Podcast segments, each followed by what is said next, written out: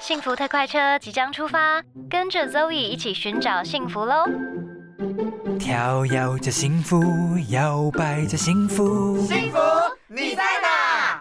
我左看上看下看右看，下一站幸福，拥抱着健康，承载着梦想，幸福在身旁。这一站幸福到站喽！Zoe 大来宾，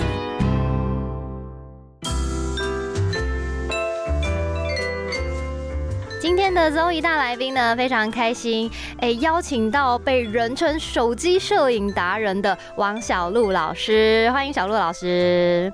嗨，小凡好，幸福电台的伙伴大家好。老师，你是不是可以跟我们稍稍的自我介绍一下？哎，你是从什么时候开始热爱用这个手机拍照的呀？好，呃，应该是说我以前就很喜欢摄影，在在高中时代我就用底片单眼拍照，哦可是后来进入数位时代嘛，那就是开始就呃可能用那个什么傻瓜相机啊，对然后后来就想说应该买个底片单眼，嗯可是因为它比较重，然后设备又比较贵，对不对？它很复杂，对，所以那时候我每次出国，我就想说应该要带好一点的相机，然后带出国以后呢，有时候不是底片，记忆卡坏掉了哈，对。是电池没电，嗯。然后我就想说哇，糟糕的那个单眼不能拍怎么办？然后我就用手机拍。嗯。那后来很多人都觉得我手机拍的不错，嗯。啊、对，慢慢就呃有人请我开摄影展，然后呢就有人开始问我要不要教学，可是教学这个事情很那时候很困难，是因为嗯。都没有人在教手机。哦，嗯。大概在八九年前，呃，全部都是教单眼。嗯。所以呢，我就开始踏入这个 不归路。可是要讲回来哦，其实我以前是算你们同业，哎，广播吗？哎，对我以前哇在电台工作，然后也蛮久的，但是我负责是业务行销的工作。嗯嗯嗯，哦，对，像电台其实除了主持人之外，还有很多工作人员嘛。对对对，那我我的这个资历其实蛮久的，哦，那只是那时候其实还在电台，然后呃，摄影只是兴趣，嗯。然，后来变成就是某个契机，我就想说，哎，如果自己从事自己的一个专业，这条路能不能走？嗯。然后后来，哎，应该是算走对啦，就是不错哎应该是比较早，比较早期接触手机摄影。对，然后就有累积一些知名度，所以目前来讲算还不错，就是全台各地呀、很多的呃讲座的邀约，嗯好、然后很多企业啊会邀邀请我去呃，就是他们的员工的受训，哦好、所以这个这个历程还蛮特别的。所以其实你就是对摄影有非常大的热情啦，才可以让你一直这样子走下去，变成一个专业的，对不对？对，那有一个是应该是讲说。我们拍照是简单的嘛？大家有没有发现？就是我拿起手机按一下就一张了，嗯因为有人问我这样，嗯你说对，你按十下就十张啊。对其实那个叫拍照。对，那我问你哦，你有没有听过呃摄影师？有啊，有没有听过拍照师？哎，没有哎，欸可是摄影跟拍照其实是同一件事情，那为什么会有一点点区隔？就，是我若随手记录，我们就是拍照嘛，所以嗯很多人呃出去旅游就到此一游打卡，那个就拍照。嗯嗯嗯，可是如果你想要再提升一点，你可能就对于光线啊、构图、主体怎么呈现，那可能还有一些你的想法加起来了。嗯很有可能就把这个拍照这个很简单的事情，就可以提升成为摄影。哦，哎、我从来没有思考过拍照跟摄影的这个差别。你这么一讲，我突然间觉得，哎、没错，哎，嗯嗯，对。所以像有些人在看我的拍的照片，有些可能呃，就是也有人在里面，但是他感觉有点故事性，嗯嗯好，或者是我可能在画面的构成啊，对，哎，会有一点点的巧思。嗯所以我可能以前我在拍照，我都是有点像画画的概念，嗯好，就嗯，是。如果你跟人家一样，他就是呃每个人都一样，他没有特色嘛，那我把它当成创作，嗯，所以呢，我就希望他他可以拍出一些不同的想法，对，然后也是因为这样才会在可能这么多很多人都现在很多人都会拍照，对不对？嗯，那在这么多人里面，还有可以突出，然后到目前为止就是出了一本新书。对哦，您的新书呢，我看了以后，我觉得非常的实用，算是应该零基础，每一个人只要拿起手机都一定可以拍出这个摄影，而不是拍照的这个实用小技巧。对啊，像我看小凡的照片，我觉得你也好适合拍照，应该找个机会，对不对？好好来拍一下。有，我其实我其实以前对摄影也是蛮有热情的，然后我后来发现一件事情，就像老师说的，我我以前会买相机，然后我后来发现啊，去旅行的时候，哎，你光是你知道，就是尤其是冬天旅行的时候，你连相机都不想拿出来，连手都不想从那个口袋拿出来的时候，你就会觉得说，因为现在的呃手机其实都算是都还不错啦，所以你就会觉得说啊，那干脆用手机拍就好。可是有时候呢，你看手机真的很方便，可是有时候真的就像老师说的，我就是拍照而已，我其实没有很认真去构思那个构图，然后拍出来有时候就看起来就觉得很一般，然后就不知道该怎么样精进。哎，老师是不是可以跟我们分享一下，有没有什么可以运用像光影啊，或是呃，到底要怎么样构图才可以拍出不是拍照而是摄影的照片呢？嗯，应该是这样讲哦，就是。每一个专业它都需要一些基础，对不对？对。那像以前基础其实是画画，我很喜欢画画，哦，有一段时间，所以可能老师也会跟你讲，哎，这个东西你要拍啊，画出立体感，它是需要有光有影。嗯，好，对。然后像我们很多人在拍就夕阳的照片，哈，拍起来就逆光人，黑黑的。嗯。可是要黑不黑，要清楚不清楚，好像人有在里面，可是你又不会觉得它很特别。对。所以像呃，我我们。因为我们在空中没办法，就是很很多实际案例让大家看。对对对。那如果依照我自己以前的经验啊，就是我会多看别人的照片。举例说，这一张照片，我觉得他拍的很好。嗯。然后它的光线是怎么样的构成？嗯。哎，它是逆光吗？还是顺光？对。好，然后另外一个是，哎，这些人的动作他怎么动？怎么怎么去摆？嗯。或是他人的比例大概多跟少？我会去拆解他这张照片为什么会觉得看起来好看？它会一定。会有些原因嘛，所以呢，我就会去呃注意这些细节，然后慢慢的其实会融会贯通，成为自己的一些想法。所以呢，像我的书里面呢，它是有一些它是教学，哦，就是它算一个工具书嘛，对对对。所以刚才讲零基础你也可以学，对。那但它里面也会有一些进阶的，你就可以从呃深入浅出，慢慢从基础开始，你就可以有一些进阶的。那你你拍起来啊，有时候你可能就会觉得说，哎，同一个地方你慢慢。你会抓到一些诀窍。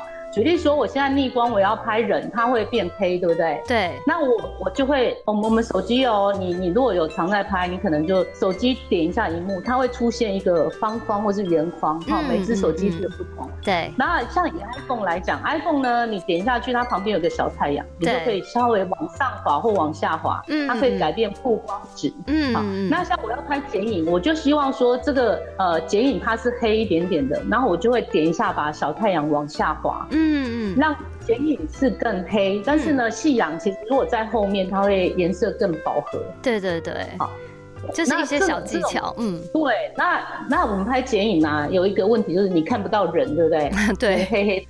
对，那肢体语言就很重要。还有呢，像我就会请被我拍这个人，他可能用一个侧面的这个角度，嗯。嗯，我就拍到他的脸的轮廓，那身体的轮要出来，嗯，所以你可能动作可以辅助，让这个画面不会啊，你好像有些人就站直直的，很像一棵树，对。对，那你可能可以有一些走动的动作啊，好，画面这个人在里面他是自然的，好像融到这个夕阳的氛围里面，嗯，所以呢，很多人在拍夕阳照。可能就两个人，然后就抱在一起，然后耶这样。可是你要，其实那个剪影并不好看。对对。所以你要清楚又不清楚，要暗又不暗，其实这种就你要选择。所以像有时候我就会选择啊，那我要拍人清楚的，我就不要背光。对。好，我就会光。对。那如果人要呃，就是我要把它融入这个环境里面，我只是把它当一个剪影。嗯。那它的比例我不会让它太大。嗯。所以这个。呃，各种各种技巧，有点像煮菜嘛。我就跟你讲说，可不可以教我煮出一道好菜？可是这样它是笼统的，好，或是它没有很具体。那通常呢，呃，我们啊，我们有一个问题就是，常会有女生呐，对，就会。呃，看那个男友或者是老公帮他拍，拍的烂。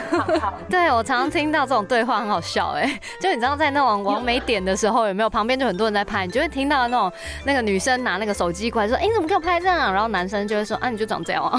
”对，然后又不能分手，那怎么办？那训练他这个摄影技巧。对，必须要买这本书。对，那书里面其实有谈到一个，我们可以把那个人拍出长腿照，因为有一些人不太会拍，角度取的不对，有可能你就拍起来就五五身哈。哦，对，这样很恐怖哎。我哎，我之前常常也有这种悲惨的经验，我就想说奇怪，我我有这么矮吗？为什么五五身？老师跟我们分享一下，到底要怎么样啊，才可以就是啊，不要说帮女友拍啦，就是帮身边所有人拍，可以拍出这种又漂亮又瘦又高的照片。对，像我们有些人很会拍，人家就叫你是神队友，对不对？对对对。有些人他就是猪队友嘛。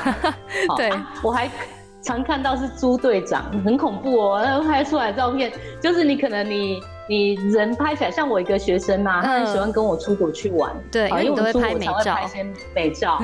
然后呢，他就说他身高一百五，我都把他拍成一六五。哇！可是呢，同样一天哦，她老公帮她拍，他就说我已经年纪五十几，把我拍成国小五年级，就是很矮很小一这样子。嗯。对对，那我们讲回来哈，其实手机呢，一般我们打开相机，嗯，就是最基本的拍照这个，它我们用单眼的理论来讲，它就是一个小广角，嗯嗯，那我如果用横的，左右两边会拉宽，对不对？对，好，所以呢，通常我要拍长腿照，我就把它摆直的，嗯嗯，好，那直的我想要把你的腿拉长，所以呢，通常你就是画面的构成，你就是不要留地板，哦，地板不要留那么多，对，那如果你今天手机有开那个隔线出来，大概留一格左右的空间。那如果你没有隔线的哈，因为那个隔线我们是需要呃从手机，因为它预设没有开，你必须要把它打开。嗯，好，那啊简单讲隔线哈，如果 iPhone 打开设定。对，然后滑到下面一点点，它有相机两个字，嗯，好，里面呢就有一个格线，嗯，格线预设是没有开，嗯，那如果你是一般的安卓的手机，哈。那你就是打开准备拍照了，打开相机，然后上面呢会有个设定，嗯，点进去找网格线、构图线、参考线，把格线叫出来，嗯嗯，好，那格线呢，我们如果要拍这个长腿照，它的呃就是等于我头大概在第一条线左右的位置，嗯，所以上面大概留一格左右这样的空间哈，然后下面地板就不要留，所以呢下面的广角会把你的腿拉长，那你上面头不会被拉长嘛，对不对？好，那这是这个是其中一个重点，另外。一个呢很重要，就是你手机的高度，嗯，要在对方腰左右的高度，就是你被被我拍的人有没有？你的腰多高？我的手机大概在你腰左右的高度，嗯嗯嗯，就不能太高。那这样子，对你，你从高角度这样拍，你就会短腿嘛，没错，好。所以很多男生比女生高，然后他就站高高这样帮你拍，然后又留地板，所以你的人的那个腿就会变短短的，比例就不好。所以，对我们如果要拍全身最佳的视角，我们讲视线的角度就在对方腰左右的高度。嗯，所以我若大人，我的腰比较高，对不对？但如果你是小朋友，你是你的腰更低，那我们的手机也会随着这个人的高度去拍。所以你今天想把小朋友拍高，其实也是可以的。好，所以变变你的。手机的高度就要去调整，那这个很基本哦。但有一些人呢，他有一点点误会，他会想说，哎，网络说手机要低一点，它就很低，都低到快地上了，那又不行。对对，太低了，因为超过我们正常人看东西的视角。嗯，好，所以我之前有在那个呃景点看到一个男生啊，就。快趴在地上这样拍，他想说很用心嘛，真的很用心哎，拿给女朋友看，女朋友会生气，然后说你怎么把我腿拍那么粗，太低了。他想说我都已经趴下，你还想怎么样？对，所以我们讲一个最佳的视角，这个呢是全身在腰，可是我如果拍半身的人呢，最佳的视角在哪里？你知道吗？最佳视角是眼睛的视线吗？对对对，对方眼睛左右的高度，半身。好，所以呢，你就可以拍出他眼睛看出来这个角度的样子。你可以拍出对方对对方眼睛看出来角度，所以他才不会觉得怪怪的。嗯，好，所以全身跟半身其实我们要呃拍的角度就会不太一样。哦，这两招就很实用了耶。嗯，对，所以这这时候把它记好，或者你把书里面的一些诀窍稍微记一下。其实像我在写这些书，我都不想讲太多理论呐。嗯，其实我就想说，你可以用人家听得懂的这个语言，嗯，好，然后我讲解给你听。其实你也甚至不用看，再去记文字哦。嗯，你只要想说，哎，这个手机它有这样基本的原理，所以你知道它的原理去走。嗯。嗯，好，那你你你就可以融会贯通了。那老师，另外我还想问，你刚才讲到这个就是构图嘛，然后包括怎么样可以把人拍的又瘦又美，但我觉得啊，常常会遇到一个困境，就是光线不足，或者呢，你就太黄光，有时候你知道太黄光拍出来就不好看。然后手机又没有白平衡的功能，到底要怎么办呢？好，其实我们讲摄影是用光的艺术，不管你是利利用什么样的器材，就是你拿单眼，你光线不足，它拍起来可能也没那么好。对啦，好，对，所以呢。我通常我真的会去找好一点点的光线。那所谓好的光线呢？你在大太阳下也是不好的光线，太强了。对对。好，那你在室内光源不足的时候，也是真的太暗，太暗手机的画质会比较差一点。对，粒子会很粗哎。对，会很粗。所以呢，通常如果是白天呐，我都会找那个窗边的那个角度，它会有一些光线透进来，可是它又不会太强。嗯。然后呢，因为你你看它窗边一定有屋顶，对不对？对。光线它不会从上面下来，它是斜照进来。对对对。好。所以，如果你可以利用自然光，其实这样光线拍起来人都会还不错。嗯，不要逆光哦，就是你要顺着光线。嗯，那另外一个你讲到黄光的问题，就是我们常在餐厅会啊遇到黄光，它还不是最严重的，最严重是叫顶光。哦，顶光真的从你的上面对，从你上面下来啊，你哪里边会亮，你知道吗？额头会亮，鼻头会亮，颧骨会亮。对对对。那我们人的眼睛有眼窝会凹进去，这里眼睛这边又黑黑的，所以呢，变成很多人他在拍照，他没有留意到光线。对，那我问你哈，我们先来讲光线的角度哈，就是如果你遇到顶光啊，你现在坐在这个位置上面有一盏很强的投射灯，对，那这个灯光你能不能动？没办法，没办法动，换位置，我来动，换位置，不用换，不用换。我可能就是我，如果晚上我就是只有上面这盏灯，对不对？我一定要利用这个灯光的亮度来把我打亮。嗯，那我坐在椅子上是顶光的时候，我就可以呃站起来后退一步就可以了。好，你只要不要让那个光线在顶上就好了。它让啊，你让光线在你的斜前方，嗯嗯，这个光就会把你打亮。哦，那太黄是另外一个问题。太黄呢，就是比较难救。就举例说好了，除非是摄影师他故意要打黄光，不然通常摄影师不太会打黄光。对，因为脸色看起来不好。那因为我们在很多反正餐厅什么，他们都是打黄光。没错。所以呢，我有时候避不掉的时候，我可能。只能透过后置修图哦，修图，对对，所以像现在也很多的那个 A P P，它可能也会呃会帮你调整光线。它有时候你在拍的时候，举例说好了，你可能用呃美颜相机好了，好，那有时候它帮你侦测太黄，它也有可能帮你调整哦。哦，就看每个可能手机或 A P P 它的功能有没有这样。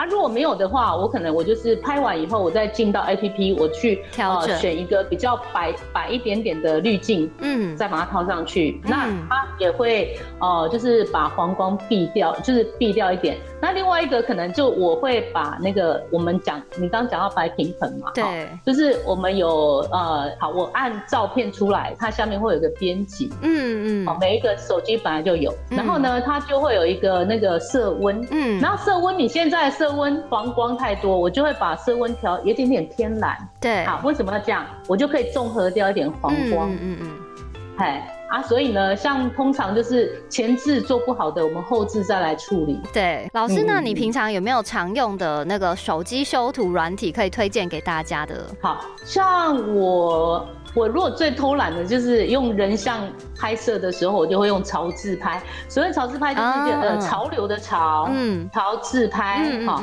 然后这个呢，它里面它有很多的滤镜，对。然后像它也有那种空气感的滤镜，我觉得也蛮好的，嗯哼。好，然后呢，它也有一些是叠图的，嗯，所以它。是很方便哈，我一进去，他第一个他就先帮我美肌了，对，好，然后然后再帮我调一点颜色，嗯，所以呢，颜色它有很多，它会藏在里面，你必须要再去下载下来哈，就是等于 A P P，它会先给你一些基本的，然后你再去更多里面去找出它藏在里面的一些滤镜，那你就可以很多不同的玩法，对，好，这个是最简单的，对。然后另外一个，如果稍微专业一点点，我是会用一个 Snapseed，S N A P S E E D，那是号称手机版的 Photoshop。嗯嗯嗯。好，那如果大家这样子听有点快，因为我们在那个线上这样子，就是就是网络没办法听的。很清楚，可能就是你可以翻一下书里面，哈，那它就会有一些对呃介绍，还有很多的功能，嗯，哦，所以通常我就是呃基本的我会利用这个两个软体，我就可以调出还不错的照片哦。而且这两个软体基本上都是免费的，所以其实大家都可以来使用，就没有负担。你只要有一只手机，智慧型的手机，你立刻呢也可以成为这个不管是修图大师也好啊，摄影大师也好，基本上你都可以。拍出跟别人不一样的照片啦。对对，然后其实手机还有一个功能，呃，我我是推荐大家可以常用啊，嗯，就是新的手机通常都会有个人像模式。对对。然后我我们用人像模式，它需要注意就是你不能太远，哈，因为很多人在拍照都想说把腿也拍出来。人像模式要看每只手机它的距离会有点不一样。对。所以呢，如果举例说我用 iPhone，那它下面就。会出现自然光三个字变黄啊，那你这个效果就会出来。那它会变怎样？就是人会清楚，背景会模糊。嗯哼哼。哎，然后像这样子的话，就是如果后面很多闲杂人等啊，对，会掉。那它这样的模式也很像单眼。好，单眼哦，我们在拍都很喜欢说啊，它是人清楚，背景虚化嘛，对不对？对。这个功能呢，我觉得拍美食也很好用哈，就是有一些那个什么背景啊，我可以让它变得更有层次一点点哈，就不会像我们眼睛在看东西叫泛焦，嗯，泛焦什么？是广泛对到焦。对。那如果一般的拍照打开，它也叫泛焦，对，全部都清楚。啊，可是我如果用人像模式呢，那它就会有前景清楚啊，背景模糊这样的效果，就是有景深的效果。对对对，好哦，太好了，感谢老师今天呢教了我们好几个实用的技巧。那如果呢大家有兴趣的话呢，欢迎大家搜寻这个零基础 OK 培养你的摄影眼是老师的新书。那老师也有粉砖对不对？对，我的粉砖叫做花见小鹿手机。摄影好的，那目前目前大概七万九千多人哦，很多人。这个数字你知道吗？这个数字怎么来的？大概有三分之一左右的人是上过我的课的学生，然后了解。从那个八九年前这样累积下来，其实算还可以啦。哇，因为这个粉丝数也算蛮厉害啊。好哦，感谢小鹿老师。那如果大家有问题的话呢，也可以到这个小鹿老师的这个花见小鹿手机摄影的粉砖。来跟他询问或是聊一聊，然后记得要买他的新书。好啦，老师感谢喽，希望下次呢，哎，还可以再来跟你连线，跟你讨教一下这个摄影技巧。谢谢老师，谢谢小谢谢。